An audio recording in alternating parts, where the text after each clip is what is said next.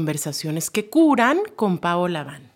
Y te doy la bienvenida a este episodio que se va a poner bueno, porque vamos a hablar de gaslighting o efecto luz de gas.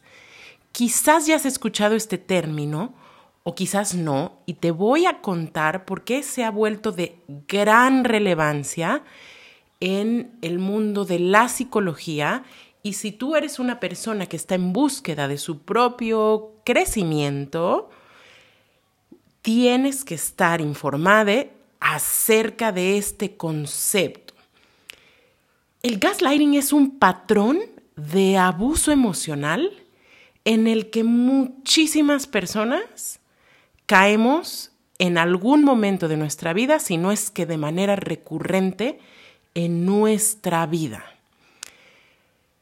Por supuesto, es algo que se presenta montones en las relaciones tóxicas, que el nombre que a mí más me gusta, porque me parece más acertado, es en los vínculos traumáticos.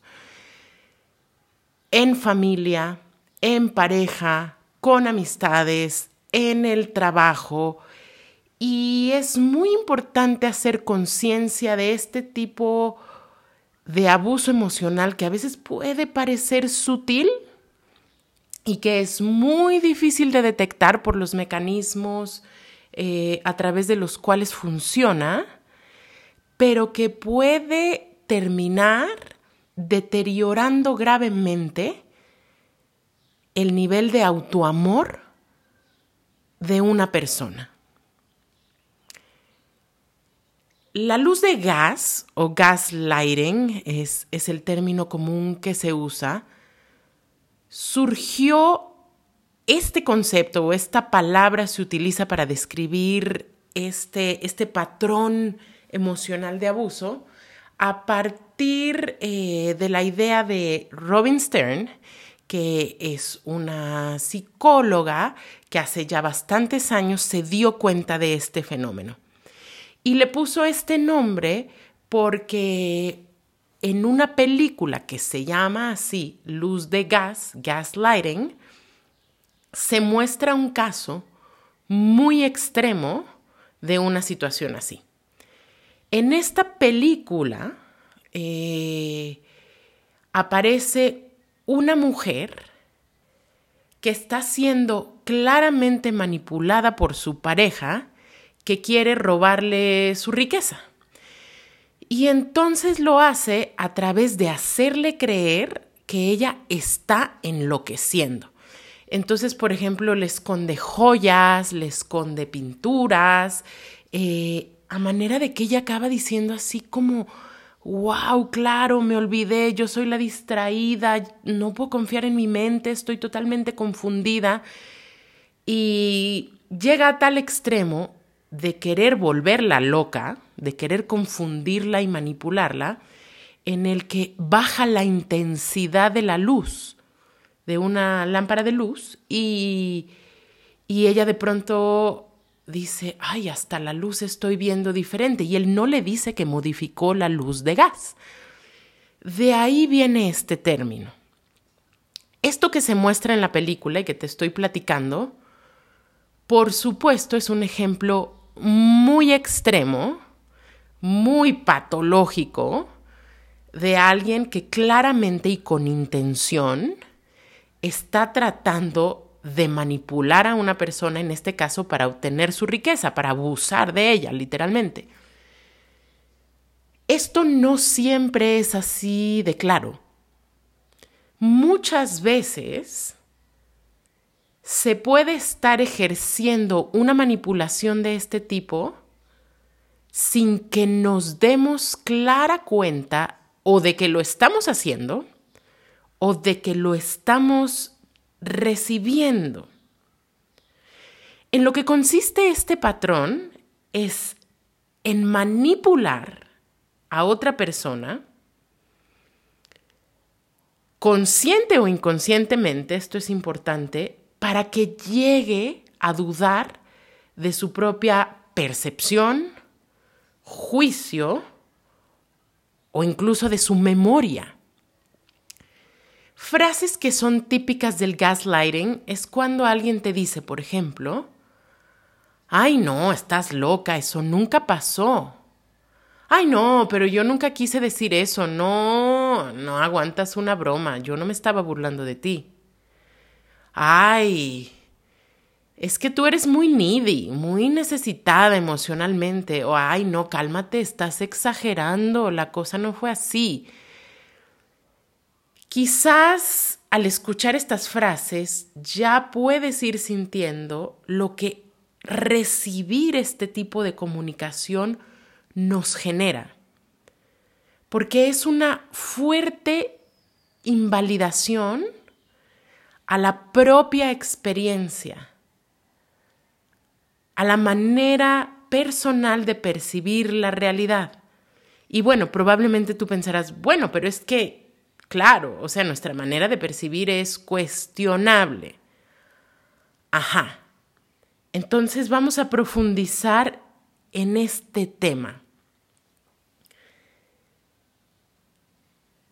Hay personas que claramente tienen un trastorno de personalidad narcisista, por ejemplo, o que francamente están en el espectro, voy a llamarlo así, extremo de un trastorno de personalidad.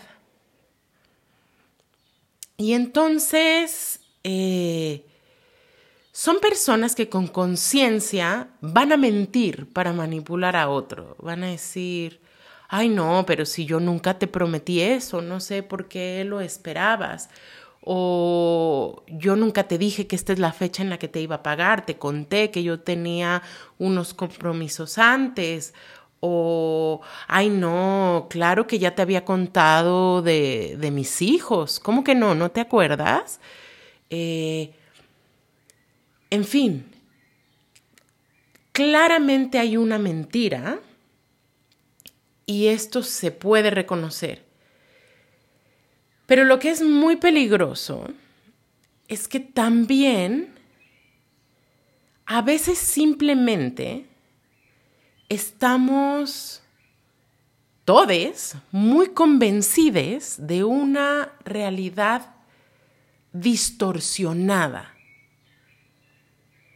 y esto yo lo he visto pasar particularmente en tiempos, por ejemplo, de redes sociales como los que vivimos, en los que circula una cantidad de información errónea, tendenciosa, eh, en fin, que no es acertada y es distorsionada y entonces vivimos en un tiempo en el que está siendo muy difícil distinguir la realidad. Pero para ser más concreta, a ver, te voy a contar dos ejemplos que me vienen a la mente de mi propia vida. Hace muchos años yo tuve una relación con un hombre que me encantaba, estaba profundamente enamorada de este hombre. Y además en un momento en el que tal era mi anhelo de dar mi amor, formar una familia, pertenecer eh, a algo, encontrar seguridad emocional, que bueno, eh, claro que otra de las estrategias de estos vínculos traumáticos con personas que tienen una, un fuertes rasgos narcisistas, pues es el bombardeo amoroso. Quizás también has oído este término. Entonces, bueno, él así al poquito tiempo que me conoció me dijo casi, casi que seguro nosotros nos habíamos conocido en vidas pasadas porque había sentido una conexión inmediata conmigo y me reconoció. Y claro, yo caí redondita. Esto fue hace muchos años. Eh, además, no había información acerca de estos temas y yo con fuertes antecedentes de trauma en mi historia, pues fui a caer de cabeza ahí. Y entonces, por contarte un par de anécdotas de lo que pasaba en esa dinámica, este hombre eh, era argentino Y entonces a veces cuando había desacuerdos o cuando las cosas subían de tono, que de por sí ya no es, no es muy buena señal, él me decía, no, loca, es que lo que tú estás diciendo no es correcto, no es verdad. La palabra loca, quiero decirles que a mí me entraba, pero al tuétano, yo sentía que me penetraba los huesos y que era una fuerte y muy violenta invalidación de lo que yo estaba percibiendo. Y entonces yo le decía, te pido por favor que no me llames loca, porque no me gusta, porque me gatillea, me detona mucho enojo y no está sirviendo esta conversación. Y entonces su respuesta era, mira que, perdón, los que están en Argentina y me escuchan, eh, sabrán, y, y amo tantas cosas de ese país, pero pongo este ejemplo de cómo muchas cosas, y solo en este caso da la casualidad de que este personaje era argentino, me decía, es que en mi país todo mundo se dice loco y loca y es muy común y no es ofensivo. Estoy de acuerdo, ¿ya? Hay mucha gente que usa estas expresiones tipo, ay no, estás loca, ay no, qué loco, eso, eso no puede ser. Y sí, culturalmente, en Argentina se usa esta palabra que es incluso podría, se usa como medio afectiva. Pero aquí viene la clave. Yo le dije a él, esta palabra no me gusta y a mí me pasa esto con esta palabra. Razón suficiente para que en un vínculo saludable alguien diga, ok, no es mi intención ofenderte, no es mi intención atacarte o invalidar lo que estás diciendo, pero te escucho y dado que me estás diciendo que para ti esa palabra tiene este significado, este efecto, yo voy a procurar no ponerla en nuestras conversaciones ni, y no referirme a ti así porque esto es cultural y es un hábito lingüístico, si me vuelve a suceder, te pido que me lo hagas notar para ofrecerte una disculpa y seguir intentando que esto no vuelva a suceder. ¿Hace sentido lo que digo? Es que te pongo este ejemplo en concreto porque a veces puede pasar que parece que la otra persona tiene razones muy válidas, muy justificables para hacer cosas que a nosotros claramente nos molestan. Y entonces lo ideal ahí es poner un límite, si lo distingues. Pero lo que llega a pasar muchas veces cuando has sido muy expuesta al gaslighting o muy expuesto, es que verdaderamente empiezas a dudar de tu propio criterio y este es el peligro. Hay una característica esencial que nos permite distinguir que este tipo de abuso te está sucediendo. Es que si alguien cuestiona tus palabras, eso es posible. Si alguien cuestiona tus acciones, eso es posible y no tiene por qué ser violento si es bien comunicado. Pero si alguien cuestiona, critica, ataca, disminuye lo que tú eres, quien tú eres, si ataca profundamente el núcleo de tu identidad, de tu valía, entonces, claramente, estamos hablando de luz de gas. Te pongo un ejemplo más. Te puse un ejemplo donde es cuestionable y entonces uno puede decir, bueno, sí, esto es cultural, yo sé que él no quería decir esto, Pero esto en esa relación fue creciendo de manera tal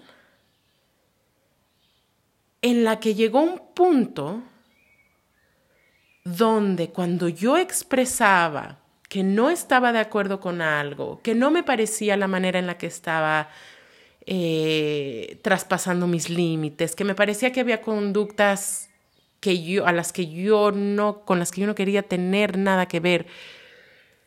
Y entonces, eh, si yo mostraba emocionalidad o dolor o impacto por estas cosas, esta persona que por cierto había tenido una relación antes con alguien que había sido diagnosticada con trastorno bipolar, ahora paréntesis yo digo, uy, quién sabe qué pasó ahí y qué tanto de lo que le pasaba a esta persona era consecuencia de toda esta toxicidad,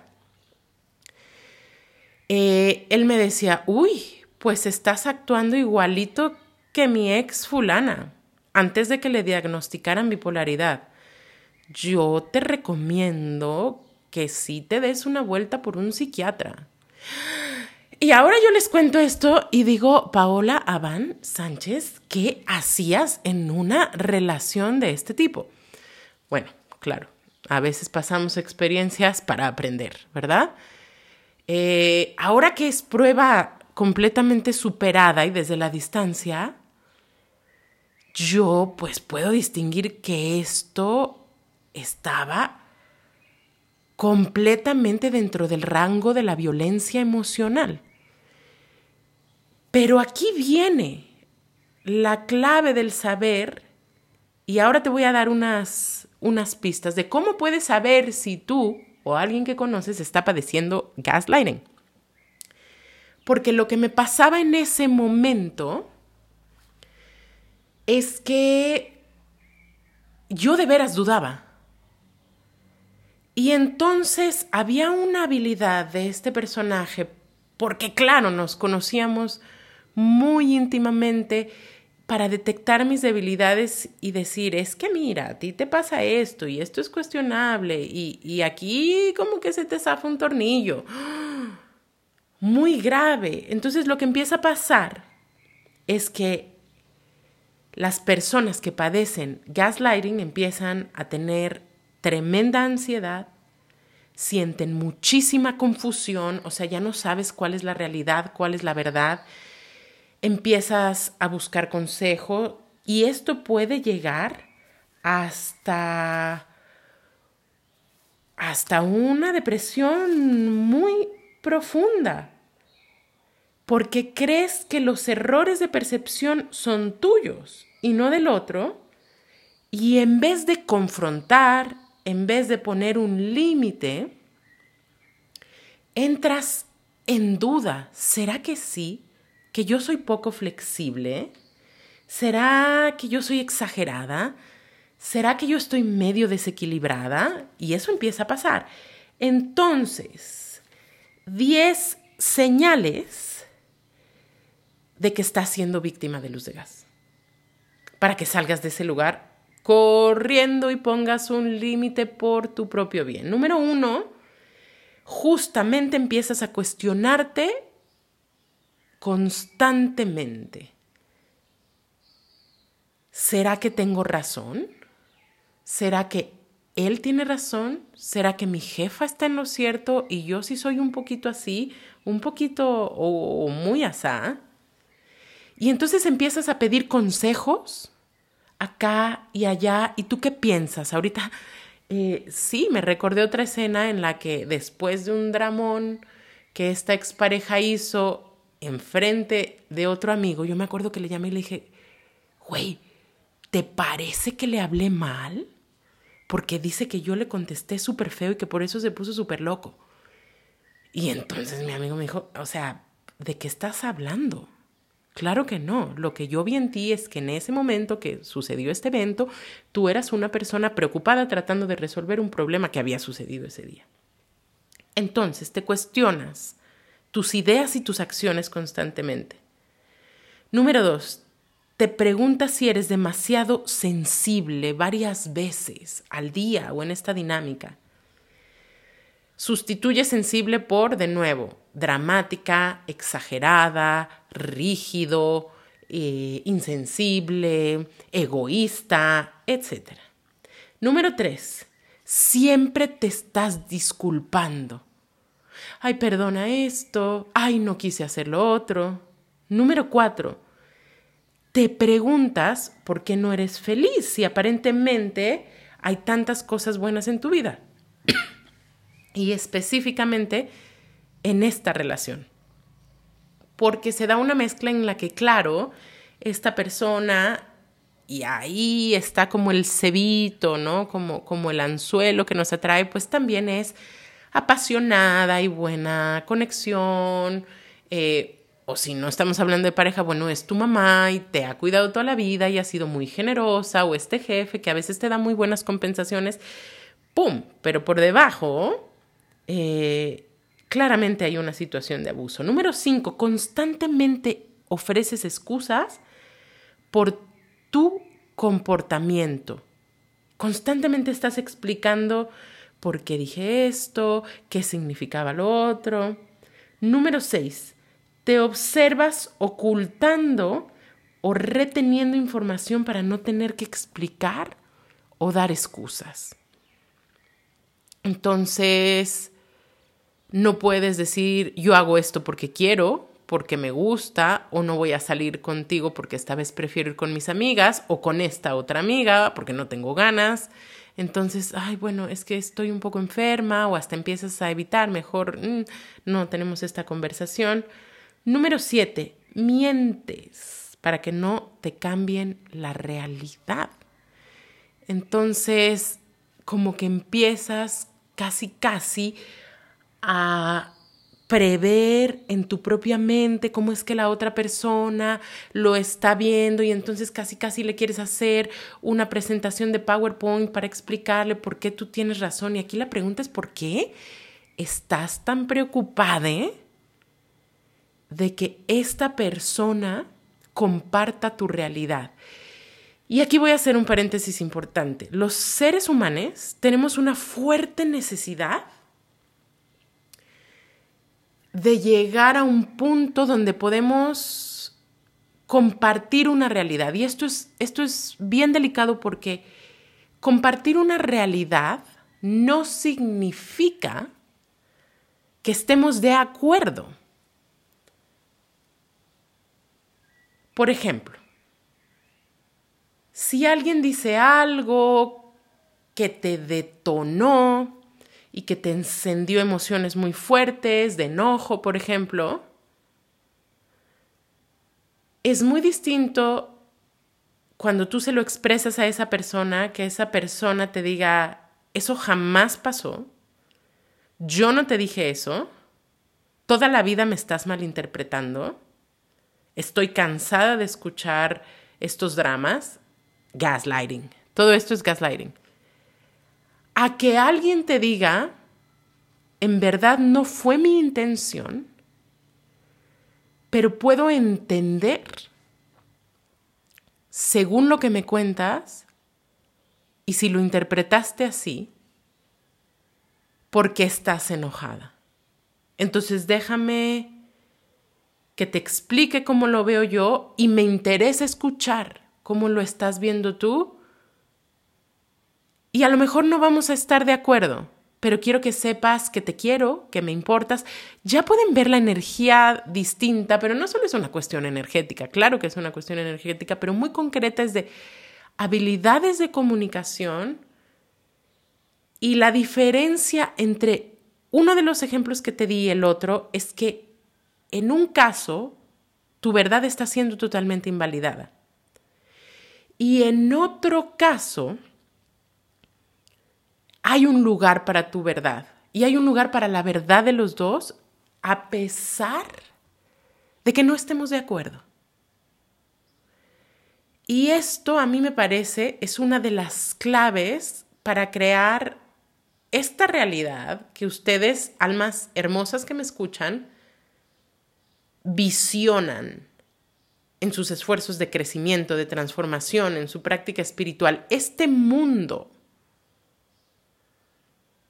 de paz, de armonía, de corazón abierto con el que a veces soñamos,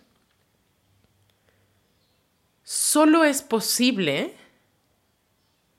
cuando hay una validación de los sentimientos de todas las partes que están involucradas. Y ojo, puede ser que a veces nuestra historia, y generalmente sucede, viene influenciada por nuestro trauma, está muy distorsionada en ese sentido. Y en ese caso a cada quien le corresponde revisarse, o sea, la autorresponsabilidad aquí es un tema clave,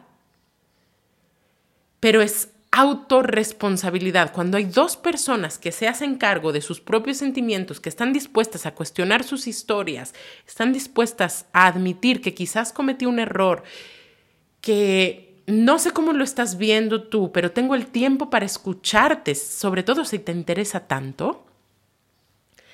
Bueno, ahí puede empezar a surgir un jardín hermoso de las relaciones. A mí me encanta el poeta Sufi Rumi, eh, que, que tiene una frase que a mí me encanta, que dice algo así como entre tu verdad y mi verdad hay un territorio en medio, ahí te voy a encontrar. Bueno, ahí es donde se puede dar el verdadero amor, cuando todos son vistos. Yo me acuerdo que y perdón que ponga de ejemplo esta relación, pero es que es tan, eh, tan útil compartirlo así y es tan gráfica que yo en esta relación vivía creyendo y hasta de pronto se lo decía de broma a mis amigas, fíjense esto, y a mi terapeuta, es que siento que en esta relación el 75% de la población está en mi contra.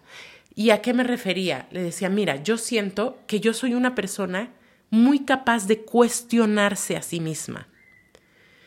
Entonces cuando alguien viene y me dice, oye Paola, eh, te equivocaste aquí, eh, no me gustó lo que hiciste, a lo mejor, y esto puede pasar, sale una primera capa defensiva que quiere morder. Pero pasado el tiempo, siempre digo, ¿será?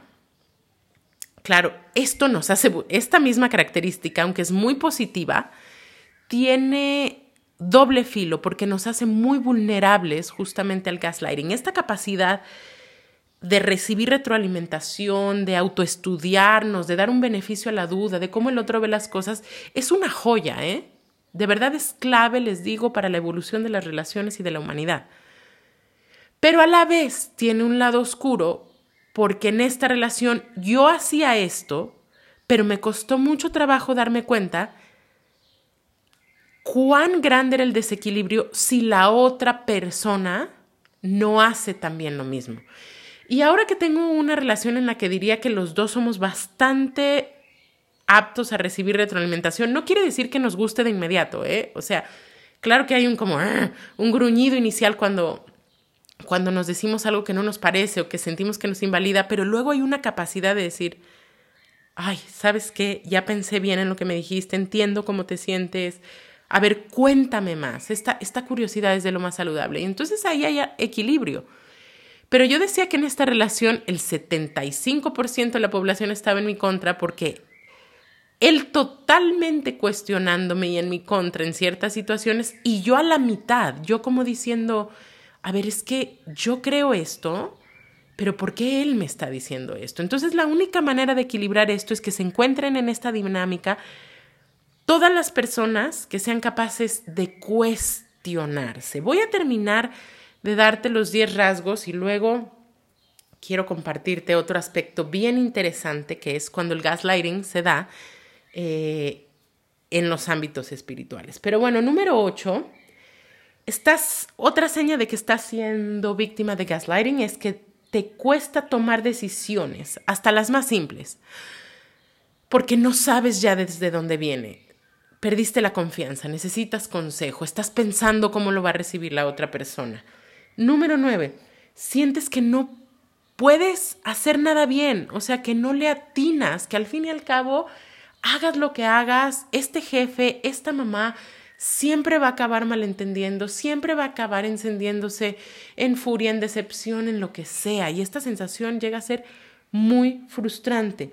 Número 10 te preguntas si eres buena hija, si eres buena amiga, si realmente estás haciendo bien tu trabajo. Ojo, Como les he platicado ya muchas veces, las cosas no son blanco o negro. Y con esto que te cuento, ni siquiera quiero decir que esta relación en la que estuve antes era el negro, 100% gaslighting y abuso, o que esta en la que estoy ahora es el blanco y todo es perfecto. Es cuando, cuando yo empecé a adentrarme a investigar este tema del gaslighting, recuerdo que alguna vez eh, le dije a Jeffrey, amor, nos estamos gaslighteando, ¿eh? Y le expliqué y me dijo, ay, sí, ¿verdad? A veces hacemos eso. De nuevo, la diferencia es que hay espacio para revisarlo. Y así nos vamos sanando individualmente y en vínculo y, e idealmente así vamos generando una conciencia colectiva eh, que a mí me da muchísimo gusto que estos términos eh, estén saliendo. Me parece que hay verdaderamente un movimiento de transformación de nuestra psique, al cual con este podcast, por cierto, yo quiero contribuir y, por eso me encanta em, darles, darles todas estas informaciones, porque creo que estamos listos para elevar el nivel de la calidad de nuestra comunicación, de nuestras relaciones. Y entonces, algo que te quiero compartir es que mm, últimamente he notado que muchas de las aparentes enseñanzas espirituales o terapéuticas, ay, acaban siendo eh, material para uso de este tipo de sí, de, de abuso emocional. Es que es tan fina la raya. Yo acabo de vivir una situación en la que, claro, les acabo de decir, bueno, siento que en pareja yo ya no caigo tan fácil. Eh, y ahí empecé a sentirme graduada hasta que recientemente, hace unos meses, tuve una experiencia en la que claramente Mm, había lo que parecía un sutil abuso emocional. Había algo como que no acababa de sentirse bien y aquí viene una clave. Cuando hay un fenómeno de gaslighting, parte de lo que nos empieza a pasar es que empezamos a cuestionar mucho en un esquema tipo, ¿tendré yo razón o tendrá razón la otra persona? Lo que te quiero decir es que este esquema hay que tirarlo a la basura. Esa no es la pregunta adecuada. Si tú estás en una dinámica relacional, lo que sea, con mamá, con papá, con un hermano, en una pareja, y en este caso para mí fue en una dinámica, en un sistema de trabajo, y en esta dinámica tú empiezas a sentir que hay ansiedad, hay un malestar que no te está permitiendo verte a ti mismo con ojos verdaderamente amorosos y abrazar tu verdad y empiezas a dudar de ti, de tu realidad. ¡Ah! Foco rojo, bandera roja, inmediatamente. Y entonces hay situaciones que nos llevan a preguntarnos, ¿será que yo tengo la razón en esto? Cuando hay conflicto es, ¿tengo yo la razón o la tiene él? ¿Tengo yo la razón o la tienen ellas o ella? Y esta no es la pregunta adecuada. La pregunta adecuada es, ¿me quiero sentir así en mi vida? ¿Quiero vivir teniendo esta sensación constantemente? Y si la respuesta es no, quiero decirte que llegó la hora de confrontar esa situación porque, ojo, eh, tenemos muy mala idea acerca de lo que es poner límites. A veces creemos que límites es salir con el sable y cortar cabezas y ser radicales e inflexibles e ir por la vida destruyendo relaciones. Y por eso me cagan así los posts, así que, que son simplistas, que inflan el ego, que inflan nuestras corazas, que tantísimo se ve eh, hoy por hoy en las redes sociales, así como de todos estos posts que en resumen y de maneras más o menos poéticas dicen, pues si tienes un conflicto con la gente y no les parece como es, como eres, mándalos a la chingada. ¿Qué es eso? ¿A dónde vamos a llegar así? No, esto es una rigidez en los límites. Los límites saludables nos permiten ser suficientemente flexibles para escuchar la historia del otro, no para dejar que nos aplasten ni que se imponga sobre nuestra propia verdad, pero tienen más que ver con la conexión y hacen espacio para la armonía y para los vínculos. Eh, de verdad, si tú estás teniendo un tema que tiene que ver con gaslighting o con verbalizar tus límites o con encontrarte en vínculos tóxicos aquí y allá, te recomiendo inmensamente que vayas ya mismo hoy a la página de terapiaparallevar.com y busques el taller Límites Saludables. Eh, son seis horas de contenido más un manual de trabajo que de verdad equivalen a horas y horas y horas de terapia. Yo diría que a unos cuatro meses aproximadamente de terapia, 12 a 16 sesiones, porque se profundiza muchísimo en el trabajo personal y el costo es equivalente a lo que sería una sola sesión de terapia conmigo. Entonces, de nuevo, hemos recibido súper buenos comentarios acerca de estos talleres, así que están vigentes todo el tiempo, están grabados. Tú vas a la página, le das clic, lo compras y lo tienes guardado para siempre con tu login y contraseña todas las veces que lo quieras ver. En fin, entonces, la pregunta esencial es, ¿quieres tú vivir tu vida así? Porque si la respuesta es, no me estoy sintiendo bien con esto, entonces llega el momento de confrontar. Un tema complicado de los límites, y por eso nos da terror poner los límites, es que probablemente no te encuentres con la apertura necesaria de la que te estoy hablando en la otra persona. Y entonces ahí sí, si tú lo intentas una, dos, tres veces, no sé, no hay un número definido, pero si tú llevas intentando y ese espacio no está abierto y no hay un diálogo y no hay una validación, entonces ahí sí, es que no hay opción. Lo único que va a salvar tu autoestima, lo único que va a hacer que vivas en dignidad y que te va a dar verdadera felicidad y, realización es poder renunciar a esos vínculos y sí, vivir la tristeza y la pérdida y el enojo y todos los inconvenientes que a veces nos da reajustar nuestro mundo de relaciones. Pero te contaba que yo recién tuve un, una situación en la que me costó muchísimo trabajo darme cuenta que esto era lo que estaba pasando en alguna medida por varios factores. Uno, porque ya no era una situación de pareja y, distinguirlo a nivel de trabajo era muy difícil. Dos, porque justamente mi historia de trauma lo que refuerza es que yo soy demasiado sensible, que puedo llegar a ser dura con ciertas decisiones. Escuché tanto esos mensajes en mi infancia y luego en mi adolescencia, que ahora mi temor es irme a ese extremo.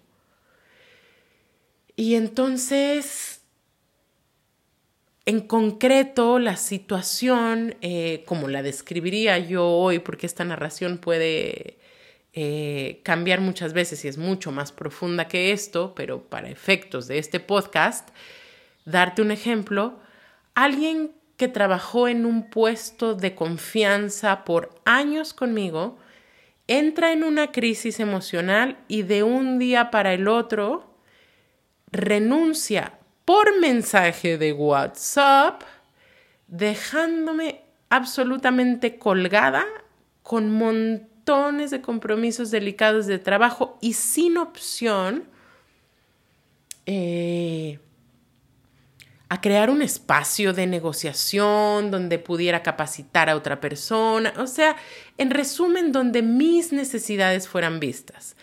Y ahora que lo cuento me produce mucha compasión porque, claro, ahora lo describo así, la crisis debió haber sido fuerte, puedo entrar en compasión y empatía con esa persona, pero uno de mis socios de trabajo más importantes, por circunstancias, eh, ahora sí que circunstancias circunstanciales,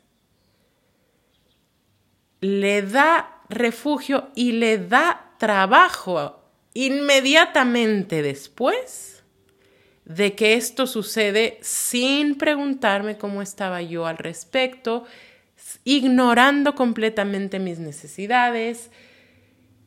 En fin, o sea, cero vista en ese sistema. Ahora aquí viene lo interesante.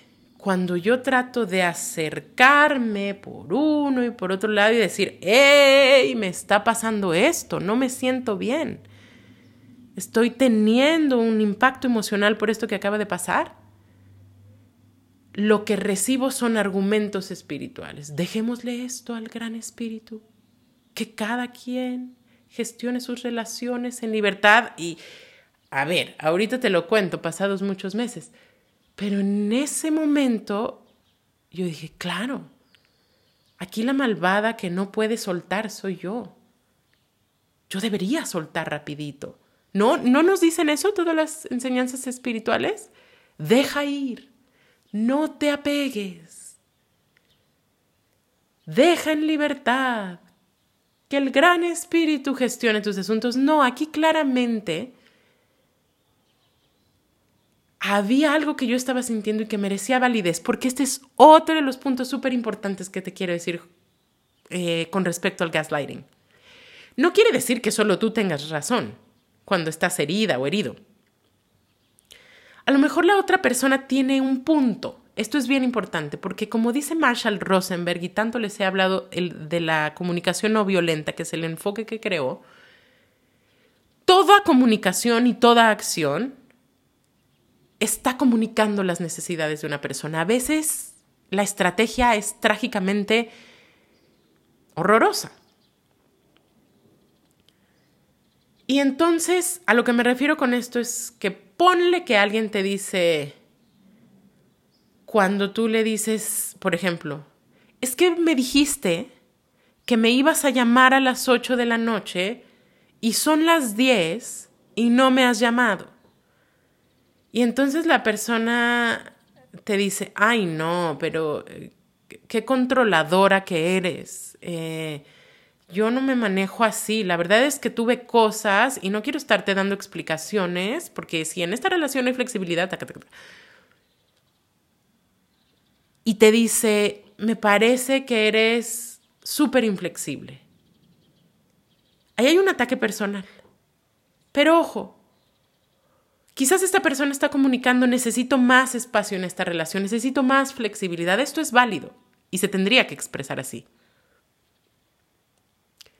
Pero a lo que voy es que aun si esto fuera cierto, y esto es clave, aun si tú fueras muy necesitada, muy codependiente, eso no quita que la persona faltó a su palabra y te dijo que te iba a llamar a las 8 y te llamó a las 10. ¿Hace sentido? Entonces, otro ejemplo, le prestas dinero a alguien y te dice que te lo va a pagar el día 30 y entonces es el día 15 del siguiente mes y esta persona no te ha pagado, no te ha llamado. Y tú, claro, de pronto, ah, pero además le mandas mensajes y no te contesta. Y tú, claro, ya estás fúrico.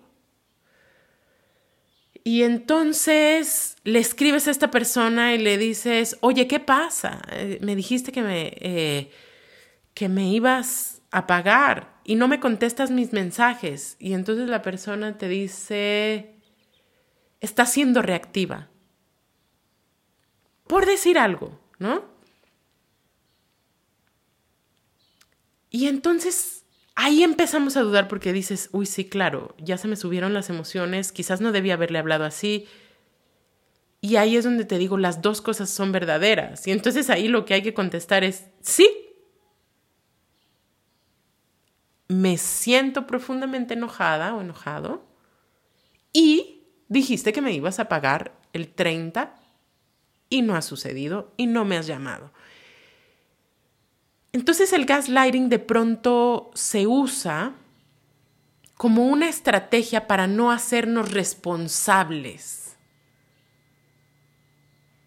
Porque no hay tiempo, ganas, habilidades, energía para resolver el conflicto y esto es una verdadera pena entre la raza humana. En este caso especial que yo te cuento, y es una agravante que puede haber muchas veces en el gaslighting es que esta persona representa una autoridad, es una persona popular, altamente carismático,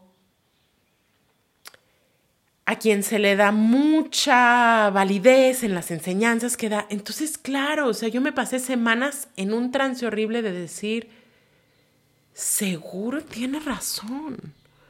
O sea, ¿por qué yo soy tan apegada, aferrada? Ahora, irónicamente, que me siento súper resuelta con el tema, y para poder estar resuelta, lo que tuve que hacer fue decir, bueno, pues ya que en esta situación mis necesidades no son vistas, ya que no hay tiempo para el diálogo, ya que no hay habilidades, ya que no voy a ser vista de ninguna manera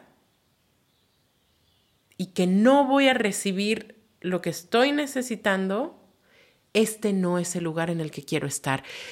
Y me aventé, miren, ahorita que se los cuento, fue como saltar al vacío, porque tuve que terminar uno de mis de mis colaboraciones y sociedades de trabajo más prósperas, que además yo siento que le traen un montón de beneficios a quienes, a quienes accedieron en ese momento. O sea, yo sigo creyendo en la, en la enseñanza de esta persona y no creyendo, la valido, ¿eh? y lo digo con toda claridad. Simplemente en la dinámica interpersonal yo no estaba siendo vista y la prueba que me puso la vida es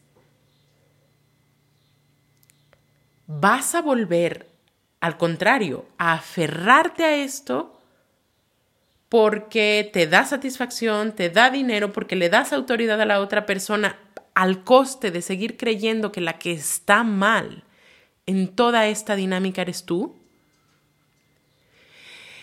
Y entonces digo que me da vértigo porque me tuve que tapar la nariz y echarme un clavado como desde una cantidad de 30 metros y decir, ¡Uf! Me lanzo y esto no va más. Y no saben el nivel de paz que vino cuando hice esto. Al principio hubo una fuerte disonancia cognitiva. Mi mente ni siquiera había entendido de, ¿de verdad hiciste esto? ¿De verdad terminaste esta relación? Sí, sí que lo hice. Merecemos que nuestras relaciones sean territorios seguros. Y para estar a salvo, necesitamos ser vistes, consideradas, amados y amadas profundamente. Y si en una dinámica esto ya no se está dando, no hay ninguna necesidad de ir y destruir a la otra persona, simplemente no es el momento, no es el entendimiento compartido. Tu responsabilidad es contigo no hay ninguna necesidad de ir a convencer a la otra persona. No hay ninguna necesidad de descalificar a la otra persona. Pero estás obligada a cuidarte y darte dignidad, porque eres un pedacito de la divinidad.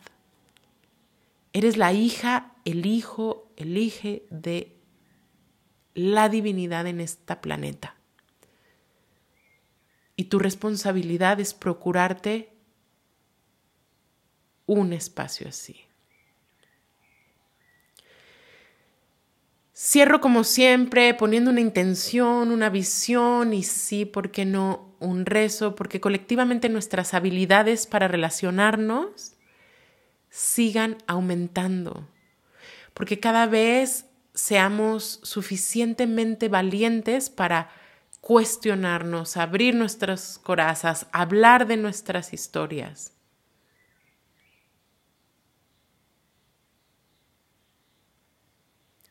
Podemos tener conversaciones difíciles. Y de esto se trata terapia para llevar.